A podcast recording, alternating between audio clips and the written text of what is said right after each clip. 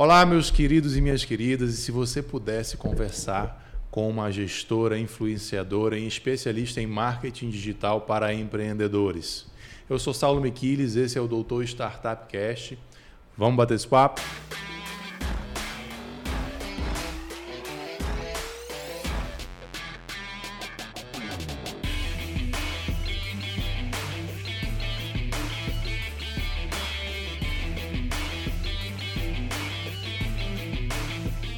Agradecendo então nossos apoiadores aí, a Cotidiano Aceleradora de Startups, Miquiles Tavares Advocacia Empresarial. Estamos aqui num espaço diferente, estamos gravando direto do Inova Summit, aqui para a turma do Instagram, ao vivo, direto do Inova Summit, no espaço Teros, que está patrocinando aqui esse estúdio para a gente.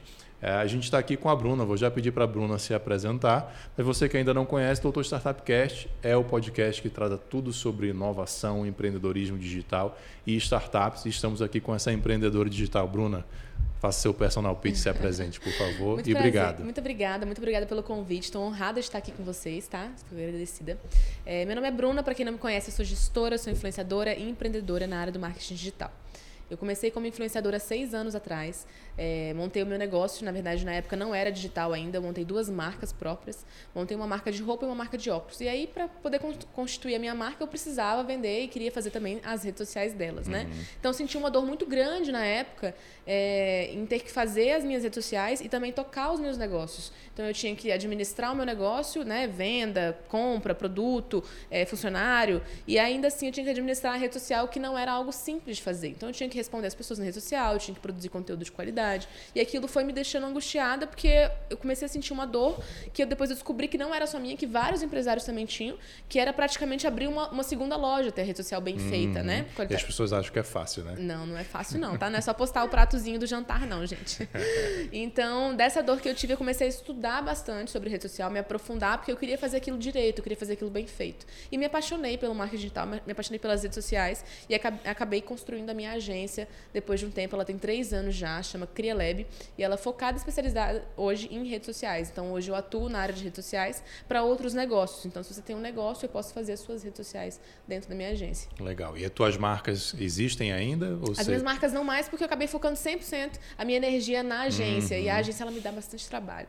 Então, Imagina. eu acabei deixando... Eu tive que fazer uma escolha, né? Então, coloquei meu foco e minha energia toda na, na agência e nas redes sociais, que é a área que eu amo, que eu me apaixonei quando eu comecei a estudar. Essa é uma boa temática de empreendedorismo, né? Fazer escolhas, saber dizer não. Foi, foi doloroso assim para ti, cara? Criei duas marcas, vou ter que foi. Enterrar esses filhos aqui. Como é que foi esse processo? Foi bem doloroso. Eu vou dizer que eu fui um pouco teimosa, assim, resistente a, a ter que é, a ter que fazer essa escolha, porque eu gosto muito de moda. Então, assim, moda é, seria a minha sub-área, eu diria. Uhum. E até falo isso, na, na, falei isso hoje na palestra, que é, no marketing digital, a gente tem que escolher um nicho e você tem que ser super nichado. E nas consultorias que eu tenho dado ultimamente, eu enxergo que as pessoas elas, elas falam que tem um nicho, mas elas não escolhem muito bem o nicho delas. Uhum. Então você vai ver o perfil fala de negócios, aí às vezes ele fala também de moda, e aí fala de maternidade, e ele não tem uma definição muito bem, muito bem escolhida. Você, não, você bate, você vê três nichos, mas não vê um só. A mesma coisa eu fiz na minha escolha profissional lá atrás. Então eu estava falando de moda, eu estava fazendo, é, é, entendendo o mercado de moda, e de repente comecei para o marketing digital. Então, como são nichos muito diferentes, diferentes. Eu acabei escolhendo por um só porque eu queria ficar muito boa naquilo ali. Então eu fiz essa escolha. Não foi fácil porque eu amo moda, mas eu acho que foi a melhor escolha porque eu me apaixonei realmente pelo marketing. Uhum. Eu adoro o que eu faço. Uhum. Você falou uma coisa que eu, que eu acho interessante, eu já vou pegar em consultoria aqui de graça para a turma que está assistindo a gente.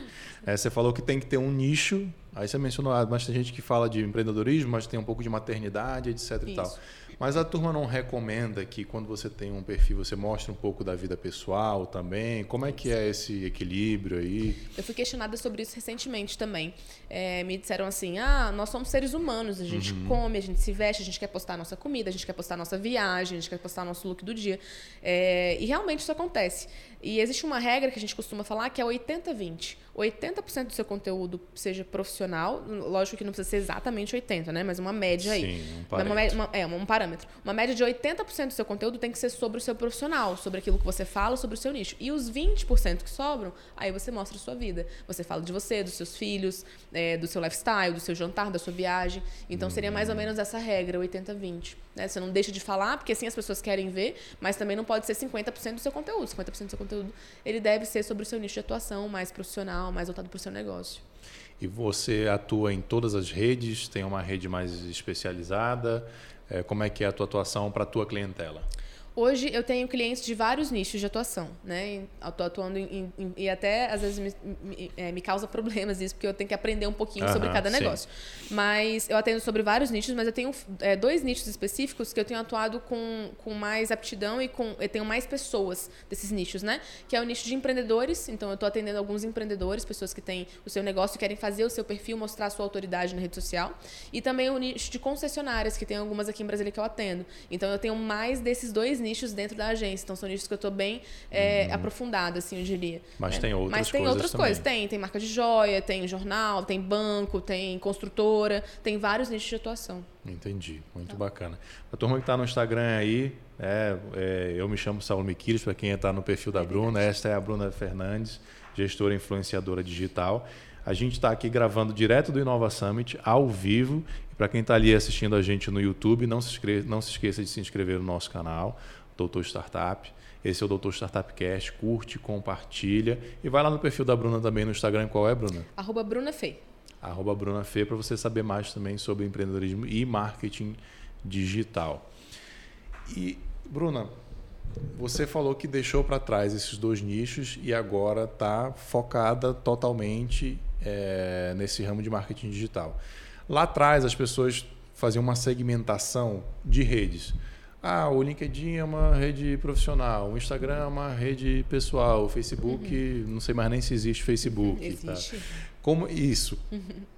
Qual que é a, a, o valor de cada rede? As pessoas têm que estar em todas? Como é que é fazer um trabalho transversal para várias redes que são bem diferentes, é. né? Depende muito do negócio. Eu acho que cada negócio e cada nicho de atuação é, vai demandar mais uma rede, né? Então, por exemplo, é, se, você, se você tem uma empresa que você vende para outras empresas, empresas B2B, o LinkedIn é interessante, Sim. né? Então, é, se torna mais interessante do que o Instagram. Agora, se você é um empresário que você quer fazer do seu perfil um cartão de visitas, algo assim, o seu Instagram se, é, é, se torna um pouquinho melhor. Então depende da área de atuação. Então, se você é um streamer, por exemplo, um gamer, o, o youtuber vai atender melhor. Então você pode estar focando mais em uma rede, mas também tendo presença em todas as outras.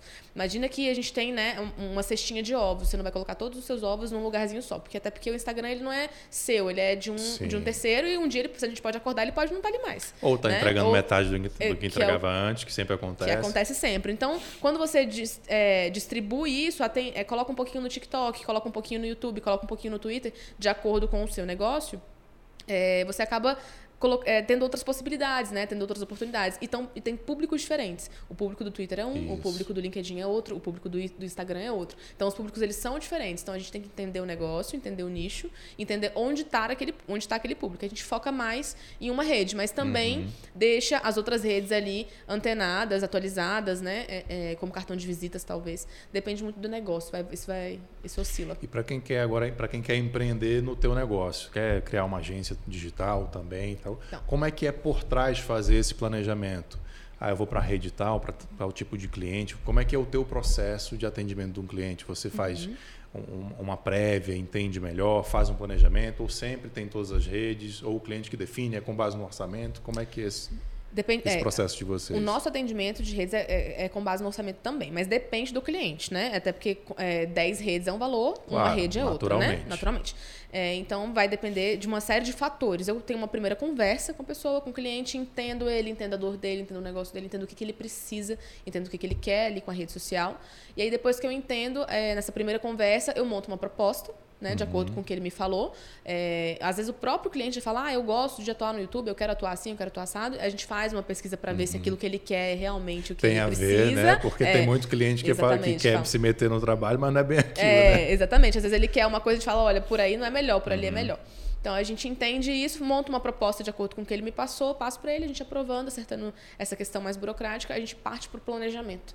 E aí, dentro do planejamento, eu construo um planejamento bem robusto de tudo que vai acontecer dentro das redes dele, né? Como é que a gente vai produzir. A galera que a gente produz YouTube, por exemplo, a gente acaba produzindo é, o YouTube, os vídeos os vídeos é, robustos maiores para o canal. Os longos. É, os longos. E aí a gente pega esse vídeo e depois a gente corta ele. Então acaba aproveitando o conteúdo para as outras, para as outras redes também. Depende muito, né? Então, é, eu monto o planejamento, entendo as redes que a gente vai atuar, como que a gente vai atuar nelas, quais são as linhas editoriais de conteúdo, né? E Sim. como que cada rede a gente vai trabalhar. E aí vai tudo no planejamento. É um planejamento bem robusto, demora de uns 10 a 15 dias para produzir ele, né? E aí eu apresento para o cliente, o cliente aprova, vê se é isso mesmo que ele quer e depois a gente começa a operar. Aí eu vou produzir o conteúdo. Aí eu chamo a equipe, se tiver que fazer foto, a gente faz foto, se tiver que fazer vídeo, a gente Vocês faz vídeo. Tudo. Faço tudo, é, eu tenho a equipe montada. Ou às vezes eu monto a equipe específica para aquele certo. negócio, depende muito do negócio. Então a gente monta, se for é, uma coisa mais produzida para arte, né? Às vezes tem que ter é, é material de, de, criativo, enfim, patrocinado, a gente produz. Então tudo, tudo que vem é, guiado da gente vem do, do, do, planejamento. Então, o planejamento ele vai dizer, a gente vai por aqui, assim, nessa rede, nessa rede a gente vai atuar assim. Então, o planejamento é um material bem é, completinho que a gente faz. Bacana. Como é que é, Bruna, sair de um mundo que você tinha loja física, era o teu negócio, imagino que era só você, ou se tivesse poucas Sim. pessoas, e vir para um mundo digital como gestora, né, como CEO desse uhum. negócio. Como é que é a diferença de tocar esses dois negócios? Olha, foi um grande desafio e foi uma grande mudança de mindset, porque eu tinha a cabeça bem fechadinha, que eu tinha que ter o ponto, que eu tinha que ter os vendedores, que a gente tinha que ter o escritório físico. Uhum. Né? Eu uhum. tive por muito tempo escritório físico, hoje a gente está trabalhando no formato híbrido. É, então eu tive que mudar muito meu, a, minha, a minha cabeça e meu, entendi, meu entendimento de negócio, porque é, é, é, bem diferente, né? Então, por exemplo, eu tenho, eu tenho o social que trabalha para mim e trabalha para outra agência, eu tenho um designer que trabalha comigo e trabalha em outros negócios. Então eu tive que abrir um pouco a minha cabeça para isso, né? Por exemplo, a minha equipe de foto e vídeo, eu monto ela de acordo com o job, então é muito diferente. Né? Bem então é diferente. É, é, bem diferente. De você ter aquela segurança de ter uma equipe ali todos os dias, de ter um ponto físico todo dia, a galera bater ponto. Então é bem diferente. Eu mudei bastante o meu mindset quanto a isso. É, foi uma adaptação, mas digo que hoje eu me sinto bem tranquila, assim, bem confortável. Eu acho que eu fiz a escolha mais certa que eu poderia ter feito foi essa área que eu atuo hoje.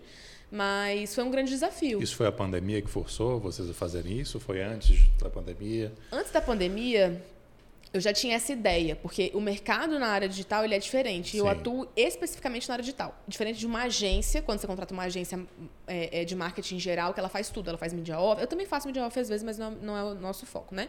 Mas assim, uma, uma, agência que vai montar um planejamento de media off, TV, essa coisa toda. Então é diferente, porque essas agências elas têm um formato já da dupla de criação, tem os escritórios, o que é diferente do meu negócio. Então eu tive que adaptar o meu negócio. Uhum. Né? Eu tive que entender primeiro como é que a agência funcionava e entender que aquele modelo também não servia para mim. Porque o que eu trabalho hoje não é uma dupla de criação, eu trabalho com influenciador. Hoje, quem monta é, os planejamentos e os cronogramas comigo são influenciadores que trabalham comigo. Então, é bem diferente, hum. sabe? Então, foi uma criação é, do zero. Eu digo que eu inovei bastante na, na, no, no, meu negócio.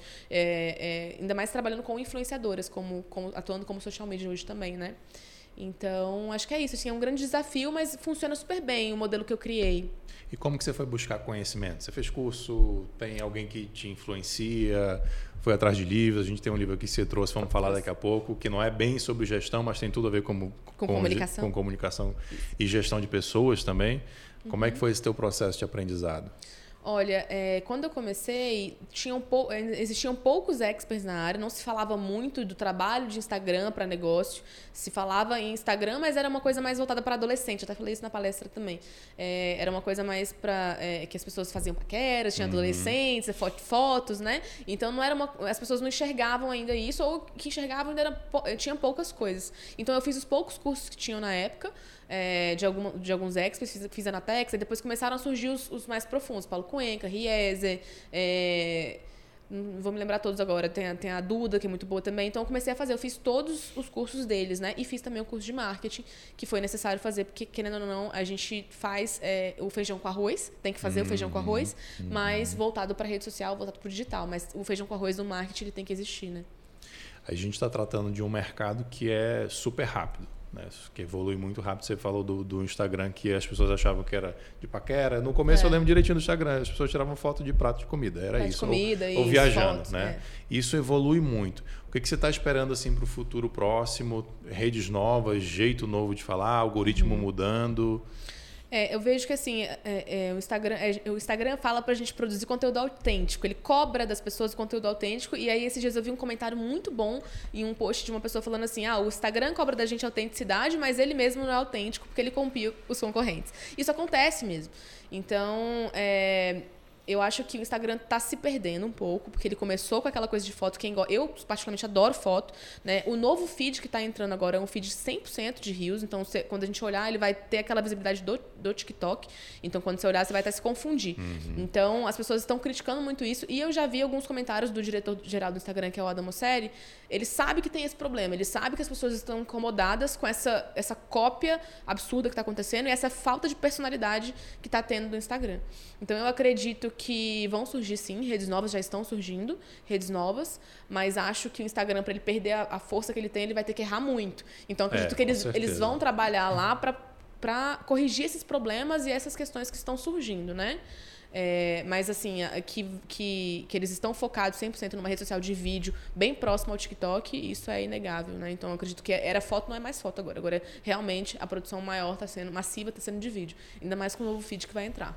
Legal. Turma do do Instagram aí, estamos falando mal do Instagram. Um pouquinho, faz parte. Desculpa. Desculpa, né? Mas eu amo, tá? É, Inclusive, isso. eu falo por que você tem que investir no Instagram. Você não está falando mal, você está sugerindo, sugerindo melhorias. Exatamente. Tá é bom sempre ter um advogado do lado, porque a gente Exatamente. dá uma. Não, e eu volto e meia mando umas mensagens pro Mosseri pedindo para ele: olha, muda olha isso, volta aquilo. Direto eu mando lá. Não sei se ele vê, não, mas eu mando. Se tiver algum comentário, alguma pergunta aí, tu avisa a gente, tá, Julie? Turma do YouTube, lembra de ir lá no perfil da Bruna, se inscreve lá, segue ela para você ter mais dicas. E lembra aqui no Doutor Startup você se inscrever no nosso canal, curtir esse vídeo. A Bruna tá dando um monte de dica aqui, um monte de, de conteúdo de graça. Nada mais justo você ajudar a gente. A gente está compartilhando conteúdo, é nosso trabalho, né, Bruna? Claro. Curte, compartilha, se inscreve no canal, clica no sininho, vai lá no perfil dela. Também tem outros perfis ou só Instagram? Hoje estou só com o Instagram. No meu Instagram. Olha aí, ela falando é. mal do Instagram. Pois é. Veja só. Bruna, eu tenho uma curiosidade. Facebook. As pessoas acham que morreu, acham que virou não, rede de idoso. É, qual que é hoje o grande valor do Facebook? Olha, o Facebook ele tem caído bastante, né, em vista ao que, ao que era lá atrás. Mas ele existe ainda, ele tem um público específico dele. Inclusive, a gente tem um cliente que é muito forte no Facebook, que é uma loja que vende para público CD. Então, eu acho que ele tem um público dele ali. Tem os grupos do Facebook que funcionam muito bem. Aqui em Brasília tem até um grupo super famoso que são as Mães de Águas Claras, que o pessoal é, Sim, é, ele é bem famoso. Grupo. Então, tem os grupos que funcionam bem, vendas funcionam bem, e tem um público específico dele, assim como todas as outras redes. Ele tinha uma potência enorme lá atrás, tinha, era bem diferente, tinha uma coisa mais mesclada, mas hoje ele tem um público dele sim, ele ainda funciona. Inclusive, para a gente fazer patrocinado, a gente tem que ter Facebook. Então, ele não morreu, eu não imagino que ele vai morrer Ele também. dá uma segurada, eu acho, com é... base nisso, né? Quer fazer patrocinado, vem para cá. Tem que ter aqui, é, é. Você só faz gerenciador se estiver lá. Então, tem algumas amarrações ali, sim, né? Sim, sim. É, então não acredito que ele vai morrer e que ele não morreu também não. Tem o público específico dele, né? Tem ali a produção de conteúdo dele, tem os grupos que funcionam bem e aí acho que é isso assim. Não sei se eles devem evoluir para outros formatos. Acredito que não, porque o foco está no Instagram, né? Deixa eu fazer uma coisa diferente aqui. Se, se vocês quiserem fazer perguntas também, tá? Levanta Legal. a mãozinha aí bate na parede, faz alguma coisa que a gente, a gente faz pergunta. Legal. É, a turma que vende curso digital também usa muito o Facebook para fazer comunidade, né? Isso. Entra aqui na minha comunidade exclusiva e etc. Eu, eu, eu, hoje eu entro em Facebook por conta disso. Eu gosto muito de fazer curso também, né? A gente está sempre aprendendo. E volta e meia, não, vem aqui participar da minha comunidade. Eu vou lá, me inscrevo, mas eu confesso que eu só me inscrevo e depois não. Porque, do ponto de vista agora, me colocando como consumidor, como uhum. cliente, Existe um outro problema que são muitas redes, né? São. A, a, no final das contas, a gente está competindo pelo tempo das pessoas nas redes. Então, uhum. a pessoa não vai ter TikTok, Twitter, Facebook, Instagram, YouTube, Twitch uhum. e acompanhar todas. Não, uhum. não faz sentido. Até por e isso conseguir elas... produzir para todas, né? Que é mais difícil ainda. Até porque cada uma é um formato, cada uma é uma ideia. Então, assim, o que é, é... Desculpa, não sei se. Não, vai, pode seguir. É, o que para alguns, por isso que eu falei, para alguns nichos a gente tem que entender qual que é o nicho isso. de atuação, para quem você fala, quem é seu público, a gente vai entender onde ele está. Então a gente mapeia isso. Uhum. Então eu entendo porque, é, por exemplo, eu tenho uma, uma empreendedora que eu atendo, que é bem bacana o perfil dela, Cris Arcangeli, por exemplo, que já atendi também. É, perfil da Cris Arcangeli é muito forte, então a gente tem que ter outras redes, porque as pessoas procuram ela em todas as redes. Sim. Então ela tem LinkedIn, Twitter, Instagram. Uma empresa de fora fez o TikTok dela É, YouTube, acho que ela tem, mas ela não estava atuando fortemente. Então, ela tem todas as redes. E o que, que a gente fazia lá? É, a gente pegava conteúdos mais, mais profundos, como esses do YouTube que eu disse que são mais longos, e a gente destrinchava ele para soltar nas outras redes. Uhum. Porque a gente produzir conteúdos específicos para cada rede era muito difícil. É, então, a, gente, é, a gente trabalhava nesse formato. E vou te dizer que todas as redes dela performavam bem e todas têm público, e um público diferente em cada uma delas. Então, é um, é um grande exemplo de que é realmente necessário a gente ter as outras redes. Mas o foco principal lá era o Instagram. Então você então, fazia um conteúdo longo isso. e os cortes você fazia baseado com, em cada rede. Exatamente. Então não só o formato, mas para o público daquela rede. Então esse assunto Exatamente. eu vou jogar nessa rede. Tanto o formato, quanto o tamanho, quanto o conteúdo. Uhum. Entendeu? Então a gente adaptava. Por exemplo, o, no, no Rios, no, no, Instagram, ele performa os conteúdos mais rapidinhos. Então conteúdos que a gente conseguia cortar pílulas de 30 segundos a um uhum. minuto, eles iam para o Instagram. Entendeu? E pro, também para o TikTok, porque o conteúdo praticamente é, é funciona da mesma tá forma. Copiando. É. E no YouTube, conteúdos mais longos, né? Vídeos de meia hora, uma hora. Então a gente uhum. fazia assim. No Twitter, a gente pegava frases dela para poder conseguir postar ali coisas que ela já tinha falado, frases de efeito que ela já tinha soltado nas palestras, nas aulas que ela estava dando, e aí isso ia para o Twitter. Então tinha uma forma da gente trabalhar. De vez em quando a gente produzia alguma coisa mais autoral voltada para aquela rede social, mas a grosso modo a gente acabava é, é, picotando o conteúdo e jogando ele para as redes. Isso funcionava muito bem. Entendi. Entendi. Otimizava o trabalho, né? Bruna, a gente tem um momento aqui que é um pouco mais descontraído, chama Momento Fuck Up. Que é que você conta um erro da sua trajetória, na gestão, na sua empresa, uhum. na sua vida, que naquele momento você falou assim, cara, errei feio, errei rude, mas hoje é um aprendizado, hoje eu compartilho isso com as pessoas, as pessoas podem aprender comigo, com esse erro eu aprendi muito, então uhum. queria que você compartilhasse com a gente aí um erro na sua carreira que pode gerar um aprendizado para as pessoas. Tá, eu vou falar de uma coisa engraçada, vou falar de uma coisa séria. Vou te, vou te tá. dizer dois, tá? É, eu acho que um grande erro que eu cometi, que eu aprendi com ele, foi gestão de pessoas. Eu tinha muita dificuldade em gerir pessoas, gerir equipe. É, eu, a, eu, trouxe esse livro justamente por isso, porque eu tinha dificuldade de me comunicar com a minha equipe, então, assim, de delegar. Então, eu acho que eu errei muito lá atrás na parte de gestão de pessoas. Se eu, se eu pudesse voltar lá e falar para mim mesma alguma coisa, eu falaria, ó senta e estuda gestão de pessoas, vai ler comunicação não violenta, uhum. vai entender é, como você tem que lidar com a sua equipe para você não perder as pessoas boas. Então, acho que esse foi o maior erro que eu cometi, profissionalmente falando. E agora, de um outro modo, um erro engraçado que aconteceu, mas um erro muito ruim. É, a gente atende um motel e antigamente é, a gente usava o MLabs, ele era muito usado né, para você poder fazer gestão. Eu, eu, como tenho agência, a gente era, você fazer manual é muito difícil. Claro. E na época não tinha estúdio de criação, que hoje é a plataforma de gerenciamento do Instagram, do próprio Instagram do Facebook. Inclusive teve uma época que o MLabs ele foi é, banido e todo mundo que estava com a conta no MLabs tomou um bloco no Instagram. Aí voltou a ter que fazer tudo manual. Voltou a ter que fazer tudo. Não, bloqueou as contas. Então, assim, deu problema nas contas, baixou o engajamento das contas. Muitas, muitas contas foram bloqueadas porque estavam usando o MLabs para poder fazer é, as postagens. Só para né? entender, gente. O trabalho trabalho para quem é de uma agência que cuida de uma conta de várias contas, ele não tem como pegar lá o celular ou o computador isso. e ficar postando todo conta, dia. todo dia, conta em conta. Então tem software que faz isso para várias de uma vez. Exatamente. Existem vários softwares. O mais conhecido é o MLabs. Ele é muito bom, ele dá várias métricas, é muito bacana. Mas teve uma época que o Instagram teve algum problema com eles, que não entendo muito, muito profundamente o que foi, que ele acabou bloqueando algumas contas que estavam é, é, é, com o MLabs. Até o próprio MLabs parou de, de, funcionar durante um período. Aí depois eles voltaram. Então, vi, é, visto isso, o próprio Instagram fez uma plataforma de agendamento dele, que é o ideal hoje de você usar, hum, que é do hum, próprio Instagram, do Facebook, na verdade, né? Que é o estúdio de criação que a gente chama. Mas lá atrás não tinha, a gente só tinha o MLabs, justamente porque o Instagram não tinha. Então, eu acho que, visto essa necessidade, o Instagram foi lá foi e fez criando, o estúdio. Né? É. Então, a gente usava o MLabs. No MLabs, quando a gente entrava, eu via todas as contas da agência. E, na verdade, quem programa são as socials das contas, né? Não, não, não é uma pessoa só, são várias. Aconteceu uma vez de uma, uma social agendar um post de um cliente em outro post. Foi justamente um post do motel. Então a gente. Meu só que a gente Deus. conseguiu ver, a gente viu muito rápido. É, foi assim um sufoco.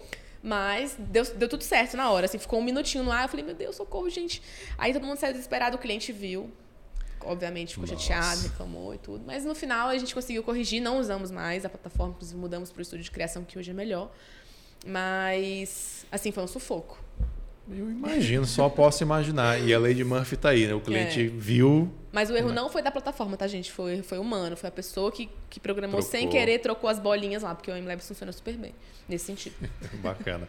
Já que você mencionou várias vezes o livro, vamos para o livro pedir para você trazer um livro aí que você gostou muito de ter lido Bacana. e que faça sentido recomendar para mim e para nossa audiência. É, vou virar ali para o pessoal do Instagram também. Eu trouxe Comunicação Não Violenta, é um livro que eu já li duas vezes, estava até comentando mais cedo aqui com o pessoal. É um livro que eu acho incrível, eu acho que a gente, pra gente falar de Instagram, pra gente se comunicar no Instagram, tanto como empresa, como é, influenciador, como empreendedor, a gente precisa se comunicar bem. E pra gente se comunicar bem, a gente tem que ter empatia, saber ouvir as pessoas, que foi, eu acho que um dos erros que eu cometi lá atrás, na minha parte de gestão de pessoas pessoas. Então eu li esse livro, ele mudou minha percepção sobre a minha comunicação, sobre a forma com que eu me comunicava.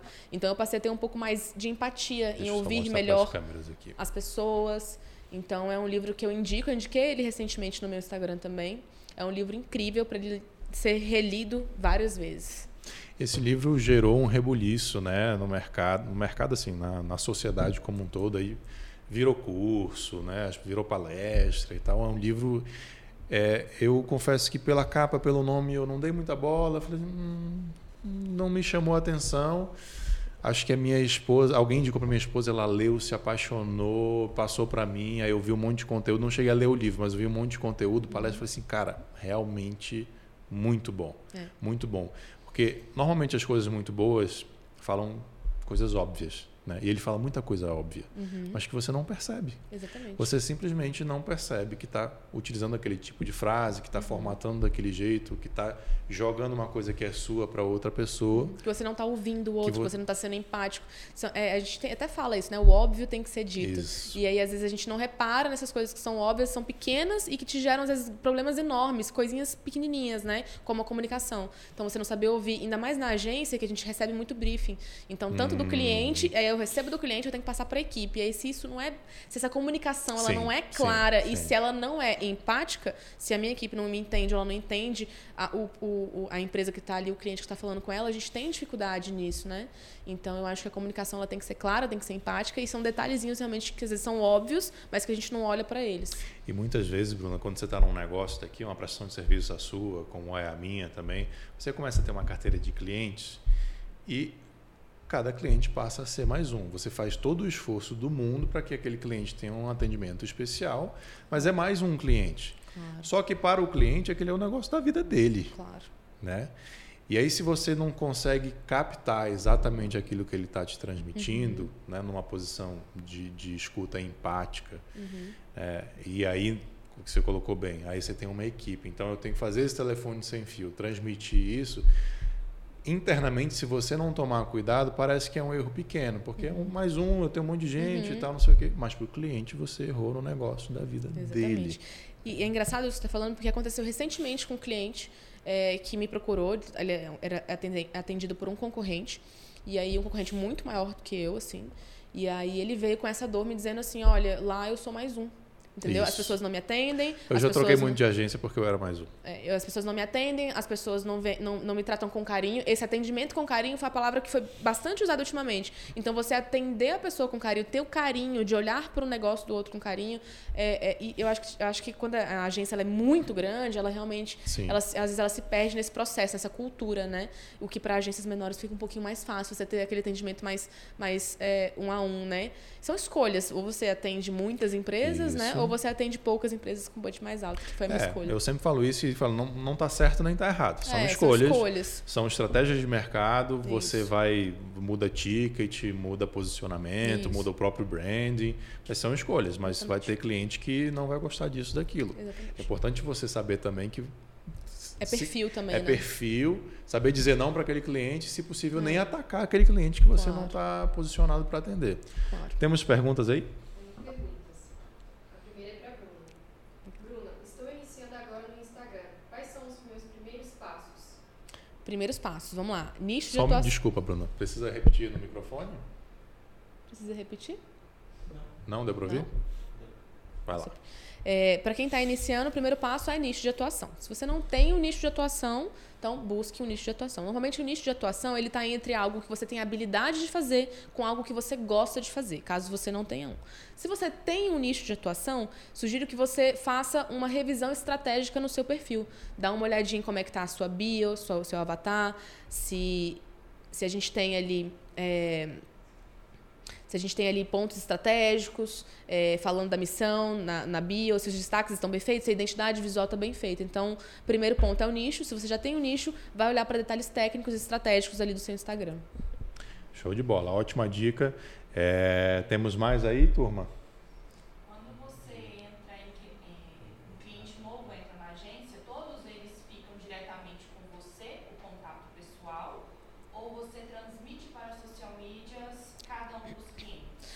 É, eu transfiro, até porque eu não, não, daria conta, seria humanamente impossível. Eu consigo atender todo mundo, até porque eu, eu, a ideia é que a gente delegue, né? Se eu ficar puxando as coisas para mim, eu acabo fazendo poucas coisas.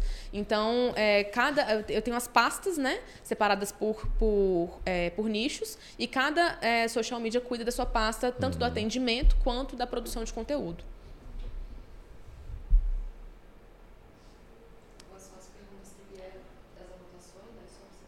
Ah, tá bom, beleza. Eu quero só fazer um adendo nessa pergunta, que eu imagino que você tenha o mesmo problema que eu tenho, que o meu negócio principal é advocacia.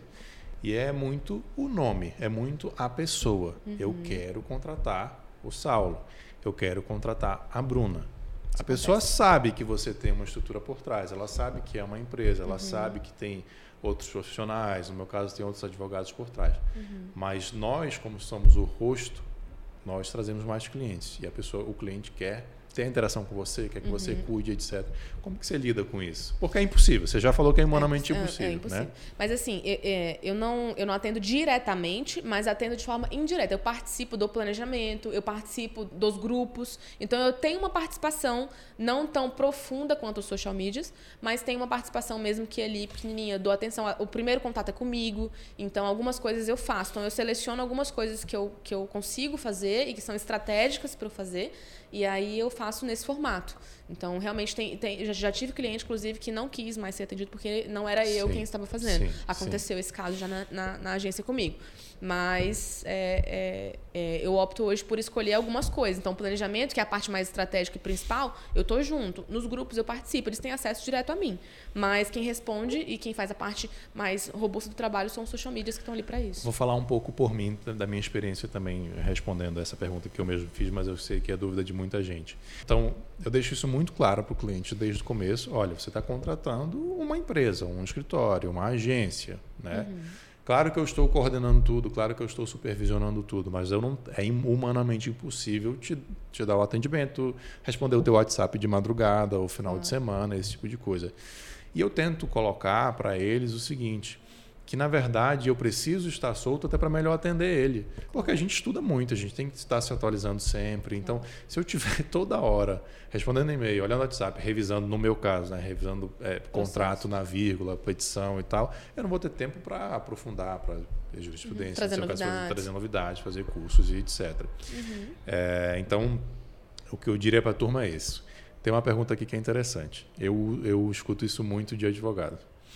Tenho vergonha de aparecer, mas eu gostaria de né, criar um brand, fazer uma marca ou uhum. captar clientes, aí abrangendo para tudo. Como fazer? É, eu recebo muito essa, esse, esse, questionamento. É, é, é o seguinte: tem negócios que você pode não aparecer. Vai depender do negócio. Por exemplo, existem perfis no Instagram que são bombados com frases. Uhum. Né? Eu entro para a brisa, Branding Lab, tem é, um chique. Xamânicos. É, xamânicos, xamânicos. Então, existem perfis que funcionam quando a pessoa não aparece.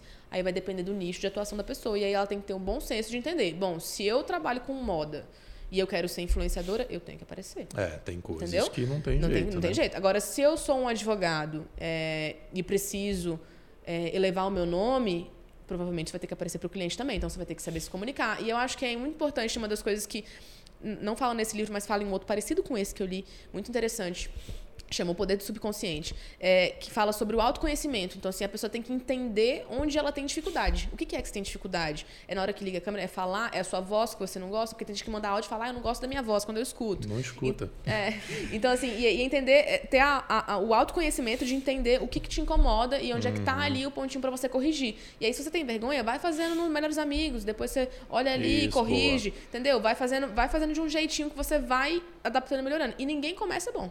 Entendeu? Perfeito, Eu escutei é. ontem um podcast do Whindersson Nunes com o, o Thiago Negro falando justamente isso. Eu comecei, eu não era bom, entendeu? Eu fui estudar, entendeu? Eu fui entender, eu fui ver todos os stand-ups que eu poderia ver é, dos Estados Unidos e aí eu fui melhorando. E ele fala que ele começou justamente porque uma pessoa falou para ele que ele não era bom. Ele falou, ah, isso, aquilo Ai, incomodou ele, ele foi lá, estudou e aprendeu. Então ninguém começa muito bom, ah, palestrando já, entra no Instagram com um monte de seguidor, ou entra já falando super bem, com uma comunicação muito clara, muito, muito aberta. Então você vai ter que ir realmente adaptando e se assistindo e vendo, ah, eu posso melhorar aqui, eu posso melhorar ali. E é de fato um trabalho de autoconhecimento mesmo. É, é, é muito duro, né? É, é meio que você está se olhando no espelho. É, é- exatamente. isso- eu, gosto de você estar puxando o autoconhecimento porque é, é muito isso. Por que, que isso me incomoda? Exatamente. Né? O que que tá, o que que tá me cutucando? Por que, que a minha voz eu acho que é ruim? E é engraçado que eu vi uma, uma- um post uma vez falando também sobre isso, dizia assim, é, que as pessoas elas se sentem incomodadas quando elas escutam a sua voz no áudio, porque elas não têm o hábito de se ouvir. Mas todo mundo já te escuta, já escuta a sua voz como ela é. Então, quando você se escuta, você não se reconhece. Então, é realmente total um trabalho de autoconhecimento. E aí, o espelho é a mesma coisa. Quando você se olha no espelho, você se olha no melhor ângulo. Então, quando você vai bater uma foto, uma selfie, você vira para o melhor ângulo, você vira para o melhor lado, você vira para o lado que você quer ver. Quando você faz um vídeo parado, que você não pode ficar virando só para o seu melhor ângulo, que ele está gravando tudo, Uhum. ele mostra você como você é. E todo mundo já te enxerga como você é, só você que não se enxerga assim. Então, às vezes, é, é um trabalhozinho Sim, realmente de sim. você estudar, entender e tentar vencer a timidez. E é uma coisa que eu falo também, é que timidez não paga conta. Então, se a gente quer pagar conta, Ótimo. se você escolher um negócio que você tem que aparecer, apareça. Olha, essa frase, eu acho que essa frase vale uma inscrição no canal. Timidez não paga conta, eu acho que vale uma curtida nesse vídeo, um compartilhamento e, e entrar lá no canal da Bruna, no perfil da Bruna e segui-la, porque realmente essa é muito boa. E você falou um negócio que a gente, de novo, né, turma? A gente está aqui no Inova Summit gravando isso. É, o evento está acontecendo aí, Thiago Negro acabou de sair, gerou uma confusão aqui. Ele queria vir atrás da gente pegar nosso autógrafo, Pois né? é, queria tirar uma foto com Os gente. nossos seguranças, a gente. Não, pô, para com isso. É, a gente está gravando isso aqui é, ao vivo aqui no Inova Summit. A Bruna já palestrou, eu vou palestrar amanhã, o evento está sensacional. E a gente estava aqui ontem com o Leandro Carnal e ele falou assim: a, real, a sua real versão não é a do Instagram, é da CNH. Que é isso que você está falando, né? Quando eu vou tirar uma foto, eu olho, eu boto, eu boto o melhor ângulo, eu boto o filtro Bota no Instagram. filtro. Mas o real não é esse, amigo. O real é a CNH, é a 3x4 lá. Se exatamente. acostume com isso, É, né? Exatamente. E, e eu acrescentaria o que a Bruna colocou, gente, que assim, nesse momento do início, a insistência, a persistência é muito mais valiosa do que a técnica, do que o estudo, do que qualquer outra coisa. Porque só tem uma certeza, vai ser ruim. Vai ser ruim. Você pode fazer curso, pode fazer o que quiser. Vai ser ruim, você está começando. É algo que você aprende fazendo. Isso. E eu passei muito por isso no começo também. Eu tô rindo internamente aqui que você está falando. Um, colega advogado mandou uma mensagem ontem. Ah, Sala, eu preciso fazer um vídeo sobre um contrato de startups. Me dá umas dicas e tal. Qual o vídeo que você quer, acha que eu faço? Eu falei, cara, no meu canal o que bomba é o contrato de vesting. Faz um vídeo sobre isso, porque eu acho que é um assunto que as pessoas buscam. Aí ele deu um, uma hora e pouco ali, cara, desisto. Gravei três vezes aqui, não, não gostei, não dá certo e tal. Eu falei cara, três vezes tu desistiu? Não, nesse momento a insistência é a melhor qualidade que você pode ter. E a Bruna falou, se olha, vê onde você está errando e tal. Eu acho que isso é um segundo passo. Eu acho que o primeiro passo é não se olha, posta, vai.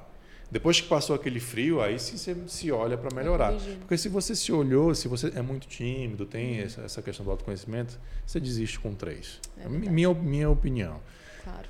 Assim que eu comecei. Eu não me olhava. Até hoje as meninas falam assim: quer ver esse vídeo? Eu falei: não, vai aí, porque não dá para ser perfeito também. Claro. Né? E uma coisa que é legal também que eu vejo os experts falando e dando dica é sobre a comparação. Então as pessoas ficam se comparando. Você olha lá o Instagram, é, por exemplo, da, da Tássia Naves, que é uma, uma excelente influenciadora, já está lá há muitos anos, começou lá atrás, eu não posso me comparar com ela, porque ela começou muito antes de mim. Então eu fazer um comparativo do meu perfil com o perfil de uma pessoa que começou muito antes de mim. Se for comparar, compara com os primeiros vídeos dela. Exatamente, compara, compara quando ela começou, ou compara com pessoas que começaram no mesmo, no mesmo formato que você, no mesmo padrão que você. Então, essa comparação que a gente faz, a gente fica olhando a vida do outro, comparando e comparando e comparando, gera uma ansiedade, um desgaste e não te leva a lugar nenhum. E você compara com uma coisa que não tem lógica. Como é que eu vou me comparar com uma pessoa sentido. que começou há 10 anos antes de mim? Ela teve 10 anos de estrada antes de eu começar, então não faz sentido. Então tem que ter esse respeito e esse bom senso também, que a comparação ela pode te atrapalhar ali em alguns momentos, né? Perfeito, perfeito. Mais alguma pergunta aí, turma?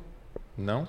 Então vou abrir uh, o espaço aqui para você se despedir. Eu já agradeço de antemão, muito bacana o papo, Obrigada. acho que tem um conteúdo muito rico aí, muitas dicas para a turma que quer empreender no teu ramo ou para os empresários, para a turma que quer começar, né?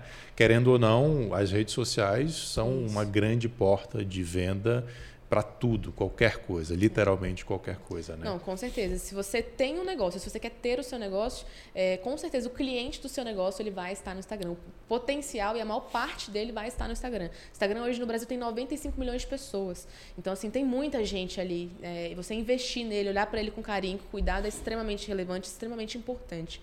Então, é, sugiro que vocês me sigam no Instagram, né? Quem ainda não me segue, acompanhe nas redes sociais. Eu dou muitas dicas por lá. Hoje eu soltei um e-book, eu vou deixar lá no meu Instagram depois também é, esse e-book para as pessoas é, com ajustes técnicos, com, com dicas técnicas também. Então eu vou deixar lá disponibilizado para todo mundo que quiser baixar. É, e é isso, agradeço pelo convite, foi um prazer estar prazer aqui, foi muito meu. gostoso o papo, foi muito tranquilo, foi muito leve. É, fico honrada de estar aqui. Quem são os meus seguidores que estão aí acompanhando a gente? Vai lá no Instagram do Saulo, segue ele, acompanha o canal também, o podcast, que é super bacana.